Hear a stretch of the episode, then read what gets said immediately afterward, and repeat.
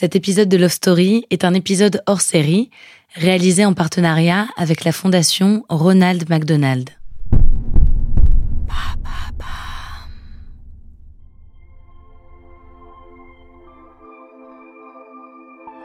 Ils ont vécu ce que tout parent redoute, la maladie d'un enfant. Borina et Jean-Marc sont des combattants du quotidien. Leur force, ils la puisent dans leur amour, un amour qui irradie quand on les rencontre. Pour eux, aimer, c'est tout surmonter. C'est se nourrir l'un de l'autre, dans les meilleurs moments comme dans les pires. Une histoire de danse, d'hôpital et d'humanité, une histoire d'amour.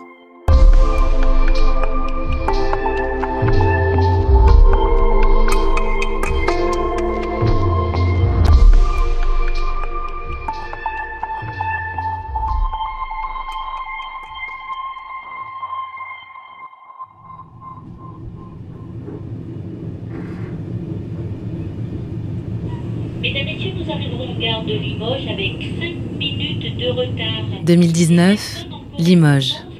Nous sommes le 23 juillet et la France étouffe sous la canicule. Quand le train en provenance de Paris entre en gare des Bénédictins, le thermomètre affiche 41 degrés.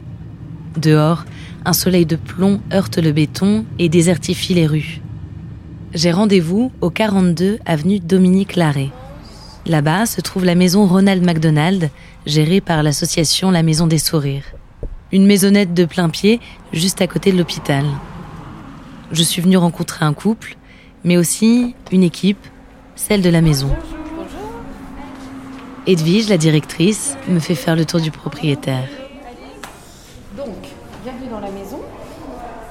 Il y a une partie privative, avec deux couloirs de chambre, Deux couloirs de chambre. une partie commune avec une grande cuisine ouverte, une salle à manger, une buanderie, des salles dédiées à chacun, les enfants, les ados, les parents évidemment. Sur les murs, des citations d'Oscar Wilde ou des œuvres d'artistes locaux. On est bien ici. Tout est choisi minutieusement pour faciliter le quotidien des parents, pour faire en sorte qu'ils se sentent chez eux.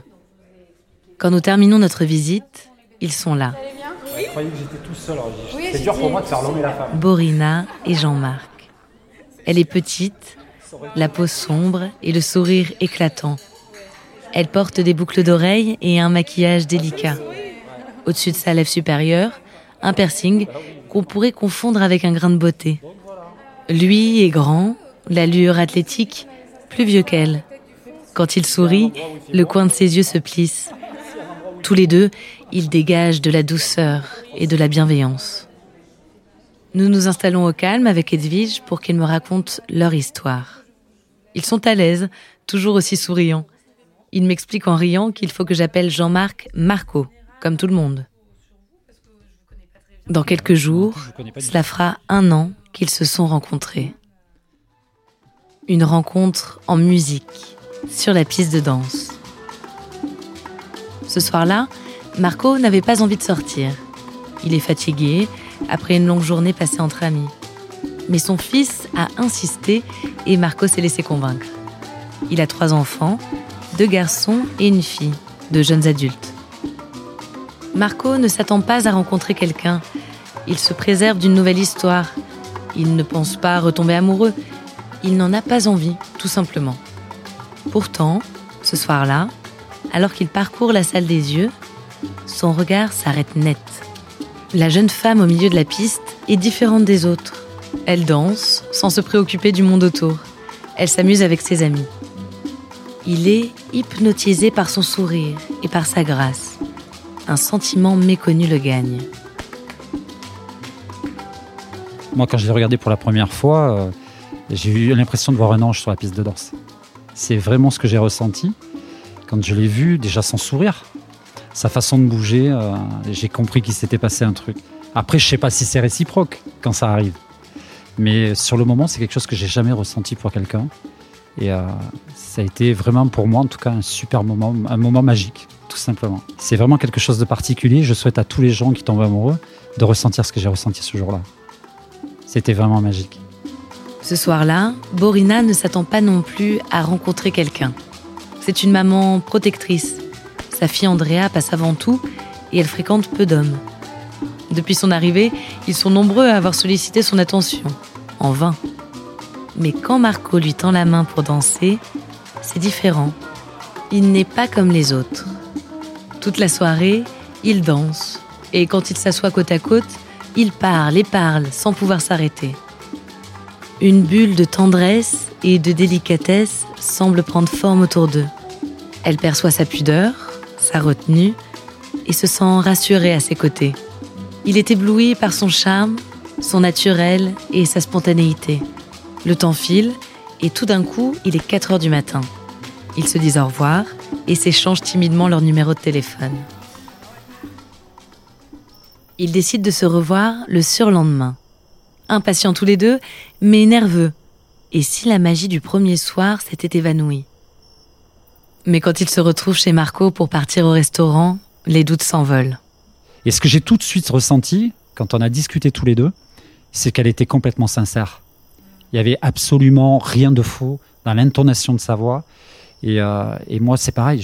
Tout ce que j'ai pu lui dire, hein, il y a- j'ai- je n'osais même pas euh, ne dire ne serait-ce qu'une erreur ou, ou lui mentir sur un sujet bénin. Mais je, je voulais qu'elle sache tout déjà. Et je crois qu'elle s'est livrée complètement comme moi je me suis livré.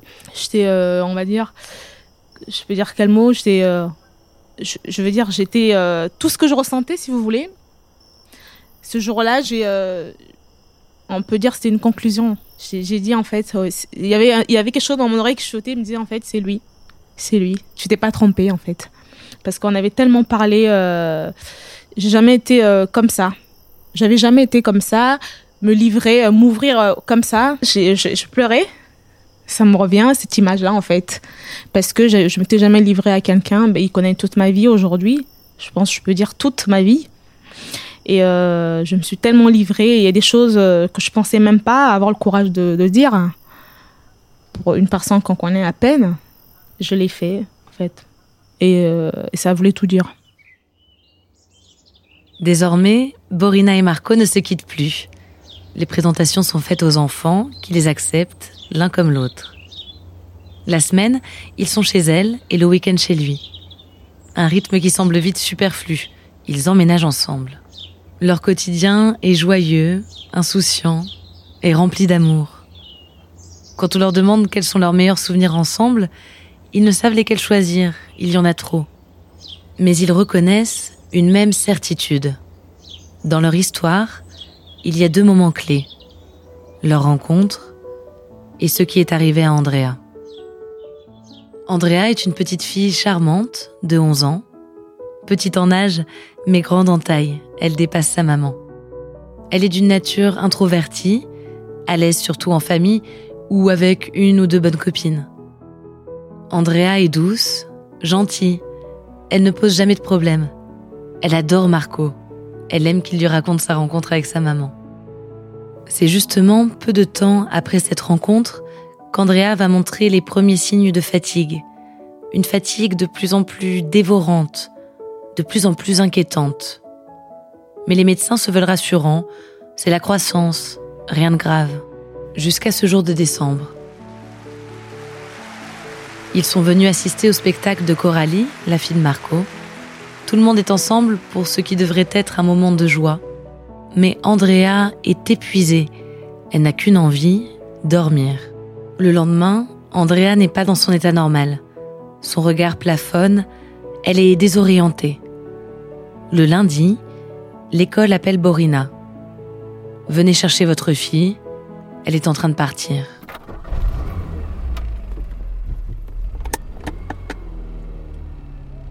J'ai pris la voiture. Je pense que des fois, je me dis, euh, j'ai eu beaucoup de chance. Euh, J'ai dû avoir des anges pour me protéger parce que je sais pas comment je fais pour atterrir au collège. Parce que j'ai tracé, j'ai pas fait attention au feu et tout. Je suis partie et je suis arrivée. Ben, je euh, elle était à l'infirmerie, je l'ai récupérée et direction les urgences. Donc j'ai tenu au courant Marco ce qui se passait. M'a dit va aux urgences et tiens-moi au courant. Donc aux urgences, euh, on est resté toute la journée parce qu'il nous a rejoints. On était 10 heures, de 10 heures à 20 heures. Ils ont fait un tas d'examens. Euh, ils n'ont rien trouvé. Donc, euh, ils nous ont envoyé voir l'ophtalmologue le lendemain pour les yeux. Donc, ils se sont rendus compte que- qu'elle avait une paralysie au niveau des yeux. Et tout de suite, euh, il fallait une hospitalisation. Andrea est hospitalisée en urgence. Son état se dégrade rapidement à l'hôpital de Brive et elle est transférée à Limoges. Là-bas, Borina et Marco ne peuvent pas la voir. Toute la journée, ils attendent, sans avoir aucune nouvelle. Pour Borina, c'est une torture. Elle veut faire irruption dans la salle de traitement. Marco la calme. À la fin de la journée, l'état d'Andrea est stabilisé. Ils peuvent enfin la voir, mais elle est inconsciente. C'est là qu'on leur parle de la maison des sourires. Ils pourront y rester tous les deux pendant toute la durée de l'hospitalisation. Quand Borina et Marco arrivent à l'accueil, ils sont épuisés, hagards. Ce qui nous a le plus euh, plu quand on est arrivé ici, en fait, c'est ça, c'est l'écoute. C'est l'écoute avant même de forcément nous expliquer comment ça allait fonctionner. C'est déjà d'essayer de comprendre nous ce qu'on était en train de vivre. Donc rien que pour ça déjà, je leur dis merci parce qu'elles ont été extraordinaires, franchement. C'est vrai que c'est très réconfortant parce qu'en même temps, on savait qu'on devait essayer de comprendre ce qui se passait, comment allait fonctionner la maison des sourires, mais en même temps, on avait l'esprit un peu ailleurs quand même, ce qui peut se comprendre. Donc en fait, elle nous, a tellement mis à l'aise qu'en fait, tout s'est bien déroulé normalement, ça a glissé en fait. Elle nous a expliqué le fonctionnement, on a visité les locaux sans vouloir en rajouter parce que je n'aurais pas l'intérêt de faire ça. Ce qui, moi, m'a le plus impressionné, c'est ce côté euh, euh, je compatis avec ce que vous vivez, mais c'est sincère. Il y a, on, sentait, on sentait que c'était sincère. C'est pas du, voilà, du paraître comme ça pourrait être dans beaucoup de cas. Euh, c'est ce qui nous a vraiment, vraiment aidé dans les moments où à chaque fois on revenait ici pour se ressourcer. C'est exactement ce qui se passait. La maison devient un refuge pour le couple, un endroit où retrouver une intimité et de la douceur après la froideur de l'hôpital. Un lieu où relativiser aussi, en échangeant avec d'autres parents. Un cocon pour leur solidarité, le plus précieux des trésors dans cette période. Un couple, euh, pas seulement un couple, mais surtout faut être soudé. C'est important. Euh, je sais que plusieurs fois, je lui ai demandé de euh, d'aller à la maison parce que c'était plus près pour aller travailler. Il y avait la neige, des fois c'était compliqué. Je lui disais, ne viens pas, c'est dangereux. Pour une fois, tu viens un jour sur deux. C'était difficile, il ne voulait pas. Il ne voulait pas. Bon, après, un autre côté, il venait, mais c'était c'était bien pour moi. C'était bien pour. Je, me sentais bien. Il y a des fois, il allait travailler, il rentrait le soir. Je parlais beaucoup avec des filles. J'avais l'impression d'avoir quand même une famille. Il y avait toujours, euh, quand elle me voyait toute seule, il est pas là, il est au travail. Oui, euh, ben, elle venait avec moi, on discutait. J'ai passé une période difficile au travail, j'arrivais pas à me concentrer, mais euh, c'est normal. Je pouvais pas être totalement au boulot en sachant ce qui se passait. Mais j'étais après, quand j'ai vu comment ça fonctionnait ici, j'étais plus à l'aise. Quand je partais, je savais qu'elle était dans le mode main et que, et puis je savais qu'elle était bien en fait. Donc ça, ça m'a beaucoup, beaucoup servi aussi pour retrouver mes esprits et redevenir professionnel au travail. Après 15 jours, Andrea ouvre enfin les yeux. Un moment intense pour Borina et Marco. Oui, elle a réagi, elle a tout de suite parlé. Euh, j'étais devenue, bah, j'étais folle parce qu'il était au travail. Je l'appelais tout de suite pour qu'elle écoute sa voix. Et je suis revenue ici. J'ai dit à tout le monde, ça y est, parce que c'était une famille, on va dire, parce qu'ils étaient au courant de ce qui se passait. Ils m'ont des nouvelles, donc euh, pour moi, j'étais contente de venir annoncer que Andrea, ça y est, elle est réveillée, qu'elle parle. Après le réveil d'Andrea, la famille peut assez rapidement rentrer chez elle. Andrea part deux semaines en maison de rééducation. Marco et Borina lui rendent visite tous les jours. Puis elle retourne au collège et la vie reprend son cours normal. Jusqu'à la rechute. Andrea est de nouveau hospitalisé à Limoges. Ils retrouvent la maison des sourires. L'accueil est le même et ils se sentent chez eux. Ils puisent l'énergie pour affronter la journée suivante. Oui, après, je tiens à signaler aussi que, que ça a été très très fort. Hein. parce qu'il a été très fort. Parce que, comme dit, il y avait deux malades quand même. Il y a des fois où euh, j'étais complètement perdue. Très très perdue même. Euh, je savais même plus où j'étais. Hein. Et euh, des fois, il était là et il me parlait, il était obligé de même hurler pour que je revienne. il essayait toujours de me ramener, me dire, m'aider à tenir, à tenir bon. Et pour vous dire que ça tout s'est passé à la Maison des Sourires, on va dire. La Maison des Sourires est devenue pour nous un endroit euh, qu'on n'oubliera jamais. Qu'on n'oubliera jamais. On ne peut pas oublier des gens comme ça qui sont si proches de vous. Euh, on, sait, on sait oublier des gens qui ne vous apportent rien dans une vie. Euh, et malheureusement, il y en a plus qu'on croise des gens comme ça qui sont juste éphémères. eux, ils ne le sont pas du tout. On ne peut pas les oublier, ces gens-là. Ils ont, ils ont vraiment joué un rôle incroyable. Quand je dis rôle, c'est pas péjoratif, hein, parce que c'est pas du tout un rôle qu'ils jouent. Hein. On sent que c'est sincère. Et je pense que c'est ce qui fait qu'on est parti avec ce respect absolu de, cet endroit-là. Aujourd'hui, ils sont de retour chez eux. De la maladie d'Andrea, ils ne connaissent qu'un nom, encéphalite. Le couple a un espoir, que la recherche progresse, qu'il puisse adapter le traitement et prévenir les rechutes. En attendant, ils sont sur le qui-vive, toujours vigilants. Ils guettent les moindres signes de rechute. Andrea est souvent fatigué, mais sa force impressionne ses proches. Ils combattent tous ensemble en se nourrissant de leur amour. C'est beaucoup de sentiments, c'est beaucoup euh, de prise de conscience de ce que l'on est sur la Terre, ce qu'on peut ressentir, de relativiser les choses, de ne pas toujours vouloir des choses qui sont inatteignables. Et en fait, vous vous apercevez qu'à un moment donné, passer par des simples choses, des simples sentiments, eh bien, vous pouvez traverser des montagnes. Quand Borina et Marco terminent leur histoire, Edwige les prend dans ses bras. La directrice les a écoutés, en silence, avec émotion. Elle, sans doute mieux que personne, sait l'importance de l'amour dans ces moments difficiles. Un amour qu'elle et son équipe ont tout de suite vu en eux. Bah, L'amour, c'est un peu, euh, ça peut faire un peu cucu comme ça euh, lorsqu'on en parle.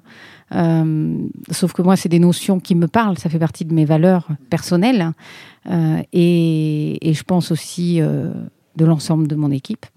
Ah ben, c'est très positif parce que en termes de soutien l'un et l'autre, on sait que ben, ça va être que du positif. On sait que ça va être positif pour l'enfant parce que nous, on a. enfin, moi, ce que je dis, c'est que euh, sans être euh, prétentieuse ou, je ne sais pas comment dire ça, mais je, pense qu'on agit aussi sur la guérison de l'enfant, quelque part, indirectement. Quand on agit sur le bien des parents, pour moi, c'est mon objectif, c'est d'agir sur le soin de l'enfant. euh, indirectement. Et donc pour moi, le fait qu'un couple soit aussi soudé et euh, s'entende aussi bien, ça peut être que du positif pour la guérison de l'enfant. Donc oui, euh, pour moi c'est un ingrédient euh, essentiel. Et, euh, et- je me dis que la maison peut aussi effectivement aider, aider à ça.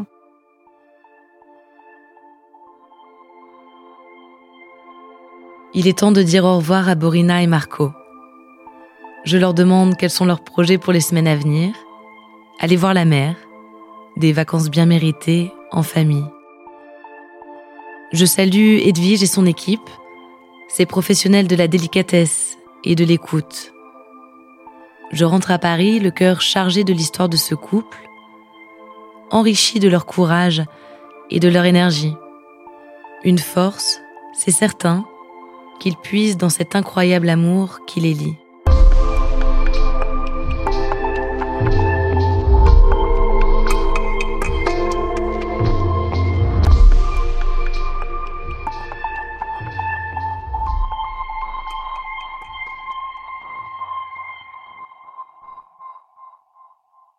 Merci d'avoir écouté cet épisode hors série de Love Story.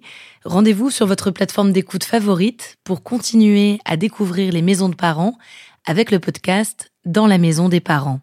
À bientôt.